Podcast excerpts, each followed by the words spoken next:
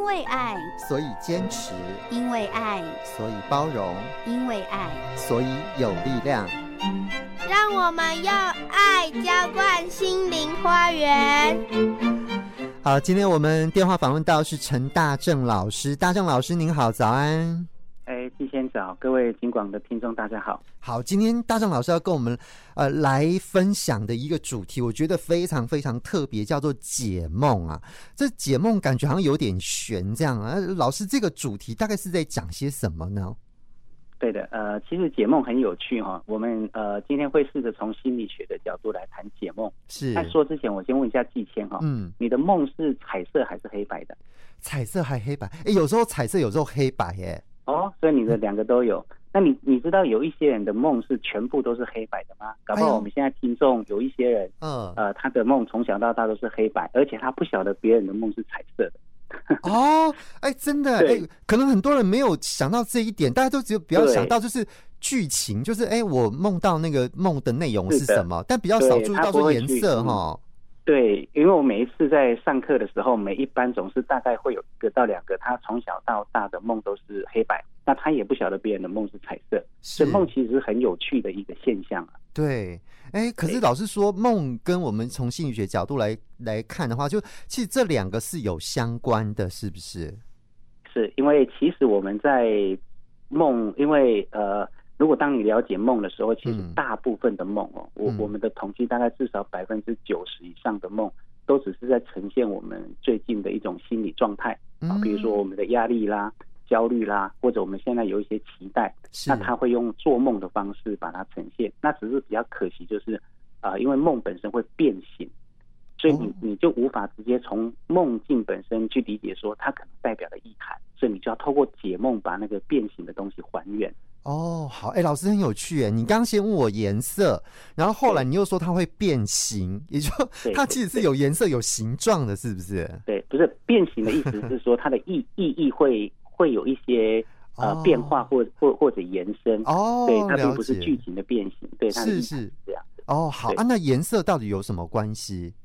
呃，颜色。这个东西，呃，现在目前并没有一个专门的研究说到底为什么有些人会做黑白或者彩色，是，只是有些人讲说，他有可能跟过去我们成长历程，如果曾经看过黑白电视，他就比较有可能做黑白。嗯、不过我觉得这个解释比较笼统，所以目前并没有，嗯，并并没有一个真正的研究在说为什么有些人的梦它是呃相相互交杂的，有些人梦是纯粹都是彩色，有些都是黑白的，是。好，那既然是我们心理的一个状态，有可能是我们心理状态一些反应的话，那是不是某些程度上，其实梦可以分很多种？比方说有一些投射啊，哈，或者是、欸、有些人甚至我曾经有梦过，就是哎、欸，怎么隔了几天之后，我发现我遇到的状况，那个场景竟然是我前几天做梦的时候梦到的耶？对，没错，这叫预知梦。我刚才讲过哈，呃，大部分的九成的梦大概是投射性的梦，但会有少部分有预知梦、前世梦。或者叫形上学的梦，嗯、大概还有还有少部分是这样。预知梦就像你讲的啊，比如说，哎、嗯，梦到之后过几天，可能到某一个地方觉得很熟悉，哎，好像我梦中做做过。那更多的人是，譬如说我在跟你聊天，那聊天的过程，我突然发现，哎，讲话的这个很熟悉。好像在梦里面曾经对话过，对，就下一句说出来，对对对，就好像类似这个样子。所以每个人好像都有这种预知的梦，只是说这个梦的比例很少啦。是是是，对啊，感觉好像我们跑到另外一个时空，就跑前了一个时空 去这样的感觉，这样哦。对对，那有一些人的的预知梦是比较非常非常明显的，包括人可能 要去哪里做哪些事情，可能比较清楚。那大部分都是很模糊的一种概念的印象。那除了预知梦之外，另外一个比较有趣叫前世梦。嗯，前世的梦是。那这个前世梦，呃，我比例也很少，但是前世梦有个特质，就是通常它会发生在呃十岁以前，小时候。那十岁以前，如果每一年你都有特定做一次到两次相同的梦境，那长大之后就越来越少。而且前世梦比较特别，是大部分的梦都是属于被追杀的啦。啊，或者比较恐惧的啦，啊，或者关于死亡的梦，嗯，这个过去我们在做研究，可能有一部分可能跟前世的一些印记有关。不过这个只要超超出心理学的范畴哦，它只是，是呃我们研究的概念。嗯、那最后一个就是形上学的梦，形上学的梦就是有些人他会梦到像啊、呃、祖先回来了啊，或者比如说啊、呃，他的一个好朋友过世了，然后他梦到他来看他，然后呃过呃到白天之后，他就接到朋友的噩耗，哦，就是好像跟、嗯、跟另外一种呃空间的人有有有连结，这个我们叫形上学的梦。哦，好，是不是？比方说有些呃。呃，就是已经过世的长辈呃回来，嗯，你梦到他，他好像告诉你一些某些事情。我们所谓的托梦，是不是就类似这种形上学的梦？对对，这个就叫形上学的梦。所以我刚才讲的预知梦、前世梦、形上学梦，其实都有，只是说它的比例其实都不高。是。哦，好。不过很多人就希望说，我是不是可以梦到什么？呃，比方说那个呃彩券的号码或什么之类的。对对对对，好像好像这个有预知的功能的话，感觉就哇，真的是好像有这个财神在帮助你一样，这样子。对对对，好了，不过这个机缘那比较少了。对对对，好。那不过 我在想，老师今天会谈这个解梦啊，就是既然要解梦，好，那解梦到底对我们有什么帮助呢？对，其实解梦最主要就是我们可以去了解。我们现在内在或者我们的潜意识对我们现况的某些状态，好比说，嗯，我们可能在工作上有很大的焦虑了，那梦可能会用某一些方式来呈现你的你焦虑的状态。啊，好比说，很多人经常会梦到，呃，考试写不完。我们已经毕业二三十年了，为什么我就梦到考试写不完，对不对？那有些人会梦到说，呃，他到某个地要到某个地方去，怎么突然迷路了？一直迷路，怎么找都找不到。哎，这个其实都是潜意识在一种投射，写不完就代表说，呃，我我可能有一些外在的事情是。想要解决，但是一直碰到瓶颈，那一直没有办办法达到目标，他就用考试写不完这种变形来呈现我的心理状态。是，哎，我有听过，就是那个当兵，明明你就已经退伍了，然后你还早上还还是惊醒过来说啊，要集合了，这样子。对对对，这个都是很类似，像因为我们当兵是一个非常紧绷跟压力的状态嘛，是，就很多人在工作或者家庭遇到类似压力的状态的时候，他就会用当兵的的这种状态来呈现。嗯，对对，那这个还是比较好解的哦。那有些梦就比较迂回，那待会我们可以来谈谈。到底怎么解是最最容易理解的？哦，好，来，其实其实我们都可以从梦境里面去反映到自己，然后就是我觉得可能对我们的生活上面有一些提醒，或者是甚至于有一些预防哈这样的功能在啦。哈。那我们要解梦，像我们又不是专家，我们有什么方法，有什么方式可以去解梦吗？首先我们要了解说，其实梦对每一个人，就算同样梦到同样的梦境哦，对每一个人意涵都不太一样。所以，像我们以前在看那个周公解梦，有没有？嗯，哦，牙齿掉了就代表什么意思？那个并不适合在心理学的理解。是。那什么叫做对每一个人都不一样？我举一个例子哦，好比说有两个人都同样梦到自己的爸爸死掉了。是。那这时候他的意涵可能就不同。我们要针对每一个人，他爸爸对他的意义来做诠释。好比说，我们问第一个人说：“哎，爸爸对你代表什么意思？”那他可能跟你讲说：“哦，他是单亲家庭长大，爸爸是唯一照顾他的。”所以他爸爸是他唯一爱的来源，所以当他梦到爸爸死掉，就有可能代表他现在不可能在日常生活当中呃有一些的状况，让他感觉到他那个被保护、被爱的感觉被剥夺掉了，或者他现在突然间遇到一个比较没有安全感的生命的经验，所以他用爸爸死掉来代表那个爱离开的感感受。好，那第二个人呢，他也梦到爸爸死掉，那我们就问他说：“哎，那爸爸对你代表什么意思？”他说：“哎，我跟我爸爸关系还好，他就是我的提款机啊。什么叫提款机？就是我缺钱才会去找他。所以你看啊，当他梦到爸爸死掉，就可能代表什么？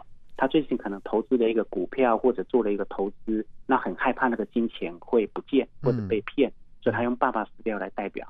所以梦境其实就要针对每一个人他梦到的那个情境对他的意涵。好，比如说同样一个学校，有些人在国小的时候很开心的，说他梦到国小。所以，他代表他他正在经历的事情，最近的状况是用开心的方式来投射。但是，有些人国小对他来说是压力的来源呐。是。好，所以最好梦境都要依据这个人他背后的意涵，才能够去诠释。嗯。哦，哎，我这样听起来，老师有点像是我们其实内在有一个什么样的需要，有一个需求，其实好像跟这个有关系，哎，对不对？对，也就是说，你梦到里面的人事物都不是代表真正那一个人，比如我们刚才讲的父亲，他只是父亲，只是你的安全感的投射，或者你的金钱的投射。是，大概用这样的方式来来解释，我们就会比较能够清楚知道说，哎，到底我现在梦到的梦境到底代表什么意涵？哦，好，那老师如果是这样的话，我们自己有办法去解这个东西吗？呃，其实要练习，但是一定可以。我举一个例子哈，嗯，各各位呃听众就可以比较完整的知道说，我们大概大概解梦可以怎么解。嗯，好，我我讲一个非常简单的梦哦，譬如说有个人他梦到他在大楼里面的办公室，突然看到远方有一个很大的东西，就他就想要去下楼去看，结果发现楼梯断掉了。嗯，然后他想要回办公室找找人家来帮忙，就办公室空无一人，然后他就打开他的抽屉，看到一只大老鼠。好，大概梦境如果是这样，那看起来就很荒谬的一个一个梦境，那怎么解？好，那我们就要去了解说，原则上大楼看到外面很大的东西，引引发他好奇，那他想要去，他可能代表一种目标嘛。嗯，他想要到达那个地方，但是楼梯断掉，楼梯是一种路径可以到达他要的目目标。所以楼梯被截断了，他他到达不了那个目标，他想要求助，但是办公室空无一人，代表他旁边没有任何人可以帮助他。那打开抽屉呢，有只大老鼠，抽屉本来是他自己的，就出现一个让他恐惧的东西。嗯这时候我们这样就可以开始思考说，他这个梦它的类型啊，就是它的方向大概是哪一个？那我们通常可能就会归咎可能是工作。好，那如果我们以工作来思考的话，就代表。他可能在工作，最近要做一个案子，或者他有呃有一个很很远大想要成就的东西，是但是呢，楼梯断掉，代表碰到瓶颈了，他没有办法达达到那个地方。然后呢，办公室空无一人，我们就可以思考说，他没有办法达到说，但他想求助，但是呢，发现没有任何一个一个人可以帮助他，所以办公室空无一人，代表这个意涵。然后呢，从抽屉出现一个大老鼠，抽屉本来应该是他自己的。对，就反而出现一个最威胁的东西，那我们就可以投射认为说，他有可能包含他自己的上司或他最信任的人，反而在这件事情上面是阻碍他的，或者让他让他觉得呃更无法去达到那个目标的。是，所以我们大概就可以理解说，他最近在工作上可能有一个期待，但是落空或者甚至被伤害的部分，来用这样的方式来还原。哦，好。所以，我这样听起来好像是，呃，这个梦境当中，我们可以去拆解它，然后拆解了之后，我们可以去反映到我们自己目前现在的状况，然后一个一个拆解，然后去理解这这个梦可能要呃对我的意义，或者告告诉我的一些意涵可能是什么。基本上，我们的模式大概就是每一个人事物，像我刚才就是透过呃楼梯啦，哈、嗯，办公室每一个去代表它可能代表的一个意涵吧。是，然后接下来。大概了解大部分意涵之后，就定方向。嗯，到底这个梦境是在告诉我工作上的呢，还是我身体的呢，还是我家庭的，还是我婚姻的？然后定了一个方向之后，再把刚刚的东西跟我的方向结合，那基本上梦境大概就可以比较清楚了。哦，好。可是老师很多梦哈，就是之所以是梦，就是觉得它真是荒谬至极，或者是毫无逻辑这样子，根本就不可能这样。对，可是我们怎么去？有时候你一醒过来，你就不知道。哎啊！我刚刚好像梦到什么可能有点片段式这样，有些可能忘记了。那我怎么去记录这些，让它变得比较完整一点呢？对，原则上那个我们现在大部分，特别是年纪越大哈，呃，一醒过来还记得，但一下床就忘光光了。对，所以 所以比较困难。所以一般来说，如果你真的对梦有兴趣，想要透过解梦的话，嗯，我都建议，以前我们在记录梦啊，都会在床头旁边啊，以前是用写的，是，但是后来我们就发现到。